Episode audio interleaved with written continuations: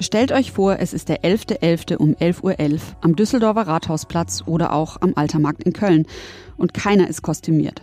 Statt Bären, Engel, Schlümpfe und Star Wars-Figuren sieht man Menschen, die in dicken Mänteln wie an jedem anderen Tag auch durch die Straßen hetzen. Viele sind es nicht, gute Laune, Fehlanzeige. Niemand schunkelt, niemand bützt und niemand schmettert einen Song.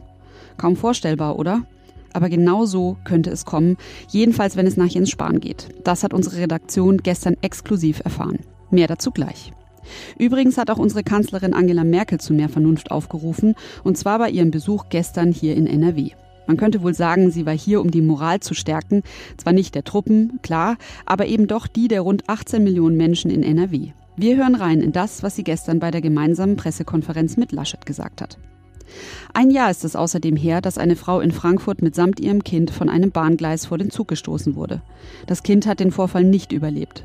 Heute beginnt der Prozess gegen den mutmaßlichen Täter. Wir sprechen darüber. Mein Name ist Susanne Hamann. Schön, dass ihr zuhört. Der Rheinische Post Aufwacher. Der Nachrichtenpodcast am Morgen. Heute ist Mittwoch, der 19. August 2020. Legen wir los mit dem Wetter. Ich muss ja sagen, dass ich die kühleren Nächte sehr, sehr angenehm finde. Man merkt es schon deutlich, ob die Temperaturen nachts unter 20 Grad fallen oder nicht. Die gute Nachricht, das tun sie auch in den kommenden Nächten. Die Temperaturen liegen dann bei milden 14 bis 18 Grad. Tags dagegen wird es wieder sommerhaft warm bei Temperaturen von 24 bis 28 Grad. Der Himmel zeigt sich allerdings wechselhaft, teils bewölkt, teils klar, aber im Mittwoch bleibt es trocken. In der Nacht zu Donnerstag dann zunehmend stark bewölkt bis bedeckt. In der zweiten Nachthälfte kann es hier und da regnen. Am Donnerstag müsst ihr vor allem zu Tagesbeginn mit mehr Wolken und Regen rechnen. Dafür kratzen die Temperaturen wieder an der 30 Grad Grenze. Am Freitag dürfte es dann wieder heiß werden und das bei längerem Sonnenschein. Die US-Demokraten haben Ex-Vizepräsident Joe Biden offiziell zu ihrem Kandidaten für die anstehende Präsidentschaftswahl gekürt. Beim virtuellen Parteitag der Oppositionspartei stimmte am Dienstagabend eine klare Mehrheit für den 77-Jährigen. Bei der Präsidentschaftswahl am 3. November wird Biden damit also den republikanischen Amtsinhaber Donald Trump herausfordern. Insgesamt soll der Oppositionsparteitag vier Tage dauern. Gestern am zweiten Tag hatten die früheren Präsidenten Jimmy Carter und Bill Clinton für Joe Biden geworben. Zitat Carter, Joe hat die Erfahrung, die Charakterstärke und die Anständigkeit, uns zusammenzuführen und Amerikas Großartigkeit wiederherzustellen. Wir verdienen jemanden mit Integrität und Urteilsvermögen, jemanden, der ehrlich und fair ist, jemand, der dem verpflichtet ist, was das Beste für die Amerikaner ist. Vier Wochen nach ihrem Besuch in Bayern bei Ministerpräsident Markus Söder hat Kanzlerin Angela Merkel gestern auch NRW und damit Armin Laschet besucht. Zuerst ging es in das Ständehaus in Düsseldorf, danach stand noch ein Besuch in der Zeche Zollverein in Essen auf dem Programm. Als Gastgeschenk bekam sie von Armin Laschet eine Luftaufnahme aus dem Landesarchiv. Es zeigt Angela Merkels Heimatstadt Templin im Jahr 1929. Aber natürlich war die Kanzlerin nicht nur für ein nettes Gespräch zu Gast.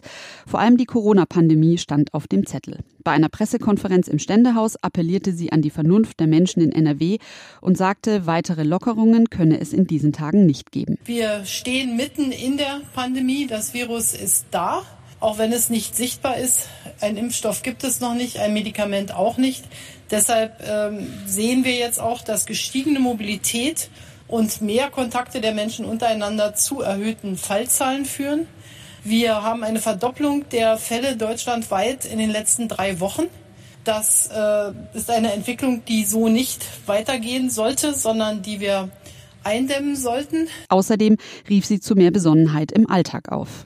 Und so wie Armin Laschet das gesagt hat, kann ich es nur unterstreichen. Gehen die Infektionszahlen zurück, dann können wir mehr Öffnung machen. Gehen sie nicht zurück, dann muss man überlegen oder steigen sie an, was not möglicherweise notwendig ist. Auf jeden Fall können weitere Lockerungen aus meiner Sicht zurzeit nicht stattfinden. Auch die viel kritisierte Maskenpflicht an Schulen befand die Kanzlerin grundsätzlich als gute Maßnahme.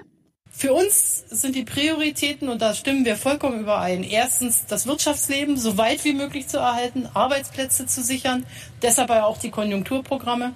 Und zweitens Schule und Kita zu ermöglichen so weit wie möglich. Ich möchte ausdrücklich sagen, dass es angesichts des Infektionsgeschehens in Nordrhein-Westfalen jetzt sehr konsequent war zu sagen, wir machen für die ersten Wochen der Schule einmal Maskenpflicht. Das ist sicherlich ein Handicap, Aber es ist allemal besser, als wenn wir dann nach zwei Wochen sagen, wir haben so viel Vorfälle in Schulen, dass wir das Schulleben doch nicht aufrechterhalten können. Überhaupt brachte der Tag gestern so einige Vorboten dazu mit sich, wie es in der kalten Jahreszeit weitergehen könnte.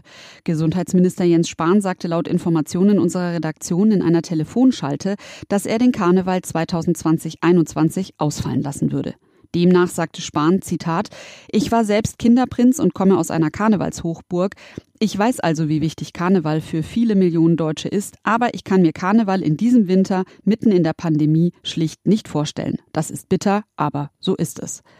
Der Bund Deutsche Karneval kritisiert die Pläne Spahns. Zitat, wir sind sehr überrascht über solche Pauschalaussagen, sagte der Präsident Karl Ludwig Fess unserer Redaktion. Bislang sei in keiner Weise mit den zuständigen Bundesverbänden über eine Absage der Session gesprochen worden. Ob es wirklich dazu kommen wird, dass etwa am 11.11.2020 die Karnevalshochburgen ohne Jeckes Treiben auskommen müssen, bleibt abzuwarten.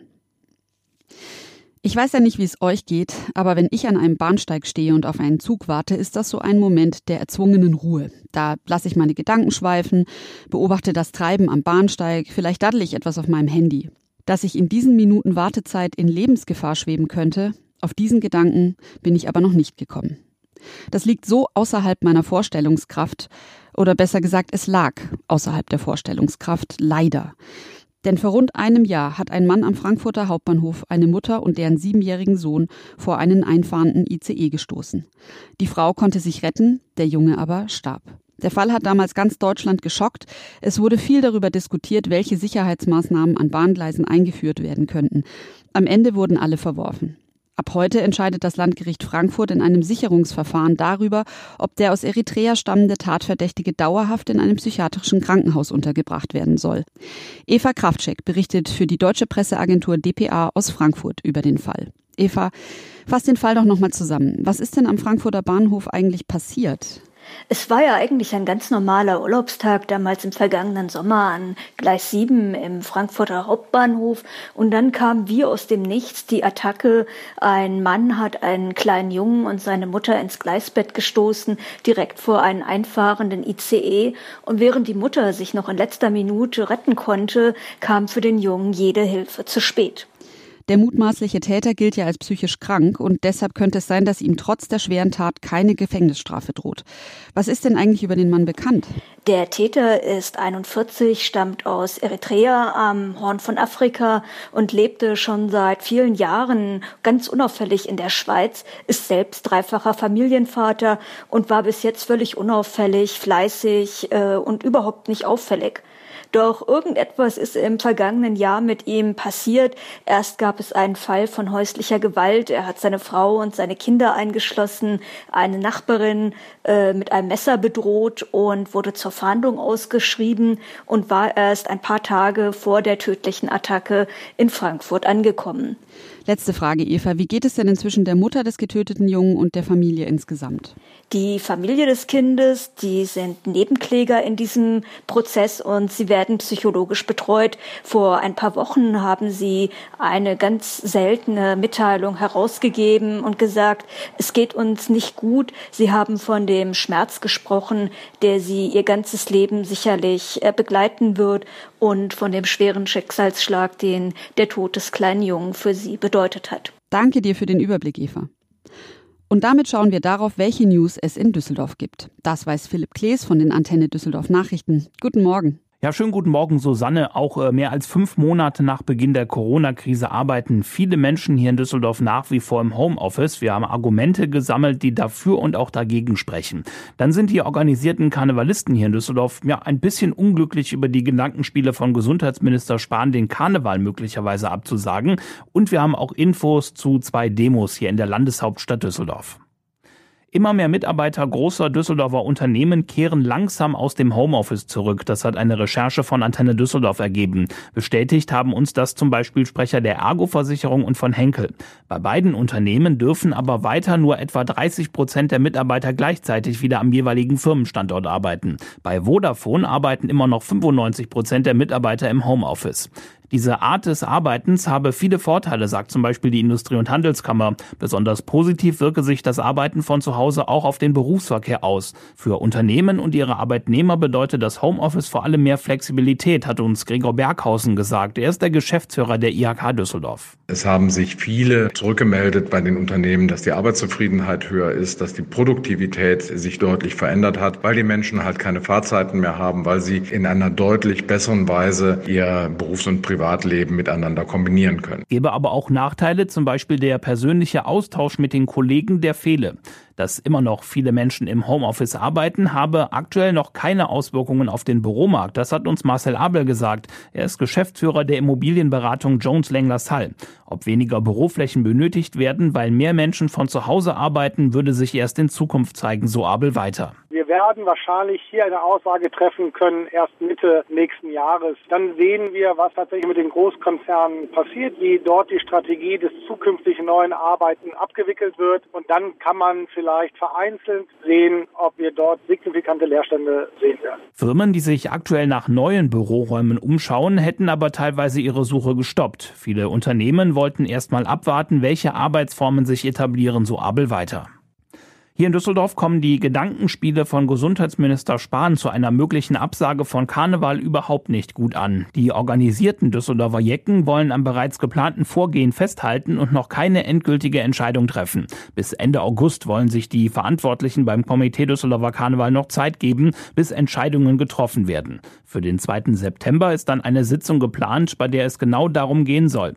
Erst in der vergangenen Woche hatten die Karnevalisten ein 20-seitiges Konzept erarbeitet, das beantworten soll, wie die Corona-Auflagen im Karneval umgesetzt werden können. Dabei geht es zum Beispiel um Fragen wie, wie weit müssen Blasmusiker einer Musikkapelle auseinandersitzen und wie groß muss der Abstand zum Publikum sein.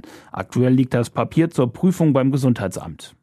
Hier in Düsseldorf gehen heute gleich zwei Branchen auf die Straße, die mit den Folgen der Corona-Krise zu kämpfen haben. Wie in den vergangenen beiden Wochen ziehen auch heute wieder Mitarbeiter aus der Veranstaltungsbranche von den Rheinterrassen am Rhein entlang zum Landtag.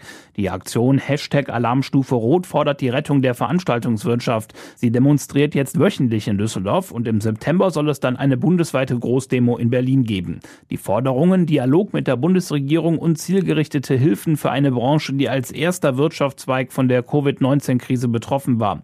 Viele der Unternehmen hätten seit Monaten einen Umsatzeinbruch von 100 Prozent, heißt es.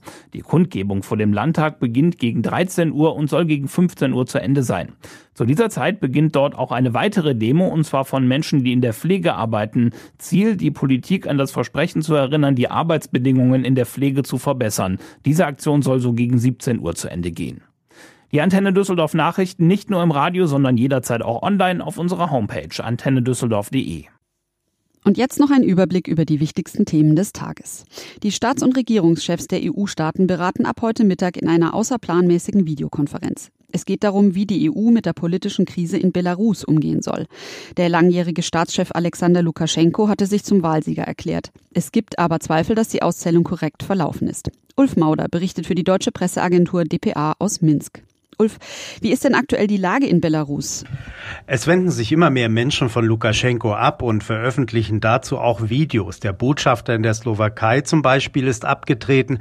Beamte bekennen sich öffentlich zur Bewegung gegen Lukaschenko. Es gibt Streiks in den Staatsbetrieben und die Protestbewegung ist insgesamt sehr entschlossen und stark. Gestern Abend gab es hier in Minsk wieder über Stunden Massenproteste, aber auch in anderen Städten gingen die Menschen auf die Straße. Doch auch der Machtapparat kämpft Schrift mit einstudierten Parolen für Lukaschenko haben parallel auch tausende Staatsdiener demonstriert. Anders als die Proteste der Opposition wirken diese aber kaum echt und schon gar nicht leidenschaftlich. Die EU hat ja extra einen Sondergipfel zum Thema einberufen. Aber welchen Einfluss kann sie überhaupt auf die Entwicklung in Weißrussland nehmen? Die Menschen hier in Belarus sind im Grunde mit ihrer Revolution beschäftigt, die ja nicht wegen sozialen Problemen angefangen hat, sondern aus einem echten Streben nach Freiheit heraus. Mir hat hier in Minsk der frühere Kulturminister und jetzige Oppositionspolitiker Pavel Latuschko gesagt, dass es für die Opposition das wichtigste Signal wäre, wenn die EU die Wahl Lukaschenkos nicht anerkennen würde. Er sagte, dass die EU über all die Jahre immer wieder auf die Einhaltung der Menschenrechte und Demokratie gepocht habe und wenn die Europäische Union nun wirklich zu ihren Werten stünde, meinte er, dann könne auch niemand Lukaschenko als Präsident anerkennen. Ulf Mauder in Belarus, vielen Dank für die Infos. Die bayerische Gesundheitsministerin Melanie Hummel muss heute im Landtag erneut Rede und Antwort stehen. Es geht um die viel kritisierte Corona-Testpanne bei Urlaubsrückkehrern an Bayerns Autobahnen. 44.000 Tests waren nicht zugeordnet, 900 Infizierte ahnten durch die Panne nichts von ihrer Erkrankung. Bis heute fehlen viele Testergebnisse. Auf Initiative der Opposition kommt dazu nun mitten in der parlamentarischen Sommerpause der Gesundheitsausschuss zu einer Sondersitzung zusammen. Das Auto stehen lassen und mit dem Fahrrad oder der Bahn fahren. So sollte es eigentlich mehr und mehr sein, um dem Klimawandel entgegenzuwirken. Aber auch fünf Monate nach Beginn der Corona-Beschränkungen fahren die Deutschen weiterhin deutlich weniger Bus und Bahn als zuvor. Im Verhältnis zu vor der Krise fahren derzeit noch etwa 60 Prozent der Fahrgäste im Nahverkehr, wie der Verband deutscher Verkehrsunternehmen mitteilte. Für Klimaschutz und effiziente Mobilität reiche das bei weitem nicht aus, so der Spitzenverband. Er koordiniert eine Kampagne, mit der die Kunden zurückgeholt werden sollen. Sie soll an diesem Mittwoch in Berlin präsentiert werden. Das war der Rheinische Post Aufwacher vom Mittwoch, den 19. August. Euch wünsche ich jetzt, dass ihr gesund und entspannt durch diesen Tag kommt. Bis demnächst. Tschüss. Mehr bei uns im Netz www.rp-online.de